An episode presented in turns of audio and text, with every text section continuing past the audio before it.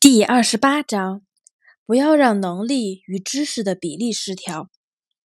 能力与知识比例失调表现在有的学生不具备作为掌握知识的工具的能力，而他们所有认识新的知识都是老师硬塞的，快点掌握，不要偷懒。这样的学生就像一个没有牙齿的人，被迫囫囵吞枣。一开始他会感到身体不适。然后就生病，什么都吃不下。我在前面已经说过，许多学生不能掌握知识，是因为不能流利、有意识的阅读，也不能边阅读边思考。这是一种最可悲的比例失调。流利、有意识的阅读，有感情的朗读或默读，并不只是基本的读写能力。而是在课堂上和独立读书时，完善逻辑思维最重要的一个条件。不会流利、有意识阅读的人不能顺利掌握知识。流利、有意识的阅读意味着同时用眼、用心把握句子的一部分或完整的短句子，把自己的目光从书上移开，念出记下的东西。同时进行思考，不只是读到的东西，还有某些和所读资料相关的画面、形象、概念、事例和现象。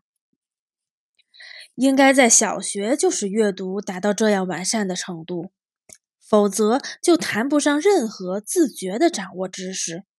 不会流利阅读而想掌握知识，只会使学生的智力变得迟钝。产生思维混乱、不连贯、不完整和肤浅。可能你也碰到过一些五六年级的学生，就像人们常说的，他们不会把两个单词联系起来。我曾把这类学生的话逐字逐句写下来，并进行分析。这就像是从上下文中抽取出来的，互相之间没有任何联系、互相独立的一些词。学生不会用词来表达自己的某些想法，所以他的话就很模糊、不清楚。多年来对这些事例的分析，使我得出一个结论：智力上的口齿不清，是因为不会流利、有意识的阅读。不会边阅读边思考，很多单词没有被透彻理解。原因很简单，孩子没有读熟或是理解单词的发音，就不会把它和自己意识中的相关概念联系起来。不会流利有意识的阅读，学生就不会思考。没有思考的阅读也会使孩子的智力变得迟钝。怎么才能让阅读流利有意识，让孩子很快用眼睛和思想理解意义相关的一组词呢？这就要求必须进行系统练习。教小孩子的时候，我就是用这种方式来检查他们是否能流利有意识的阅读。学生第一次读童话或故事。比如说一些讲原始人生活的故事，我在他们面前的黑板上挂了一张明亮、色彩鲜艳的图，上面讲的是原始人的生活，炉灶、做饭、捕鱼的场景，还有孩子们嬉戏和做衣服的场景。如果学生，这里说的是三年级学生。在大声朗读的时候，不能把目光从书上移开，以至于快读完的时候还没来得及看图。记住那些故事中没有提到的细节，这就意味着他不会阅读。阅读的时候，没有一瞬间能把目光从书上移开，这并不是阅读。在阅读的时候，什么都没有理解的学生。实际上就不会同时阅读和思考，也就意味着不能称为有意识的阅读。学生在某个阶段应该要学会流利的书写，要会同时书写和思考。如果没有这个能力，就会出现另一个比例失调。要掌握这样的书写速度，必须进行大量的练习。要使书写的过程达到自动的程度，学生完全不用思考怎么把字母放到单词里，写哪个字母这样的问题。写的内容应该是学生注意的中心。通过足够多的练习，可以在学习的第四年达到这个目标。但自动书写也受阅读的影响，阅读不好的学生通常书写也不好。培养流利、有意识书写的练习，可以按照如下方法进行。当然是在学生阅读很好的情况下。教师给孩子们讲某个自然现象、事件、劳动过程，在讲述中要清晰地区分出一些有逻辑联系的部分。而每个部分中又都要有重点，还有一些与此相关的细节和详情。在讲解的时候，学生按照老师记述的顺序记下要点，不会在听的同时简要记录讲述的内容，掌握知识也就无从谈起了。很多情况下，学生落后的原因就是缺乏这项基本，但是同时也非常复杂的能力。这种能力的作用不仅局限于实践运用，它还是智力发展的必要条件。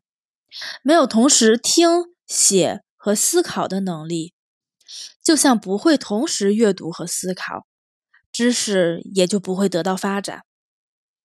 选择、整理和分析事例的能力，也是很大程度上决定掌握知识是否顺利的一项能力。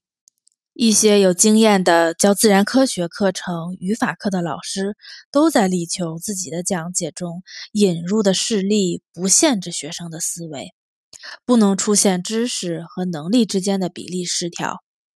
比例失调会导致知识在学生脑海中成为一个静止的重物，得不到发展，因为知识没有转化，没有用新知识来丰富，也没有用来理解新事例。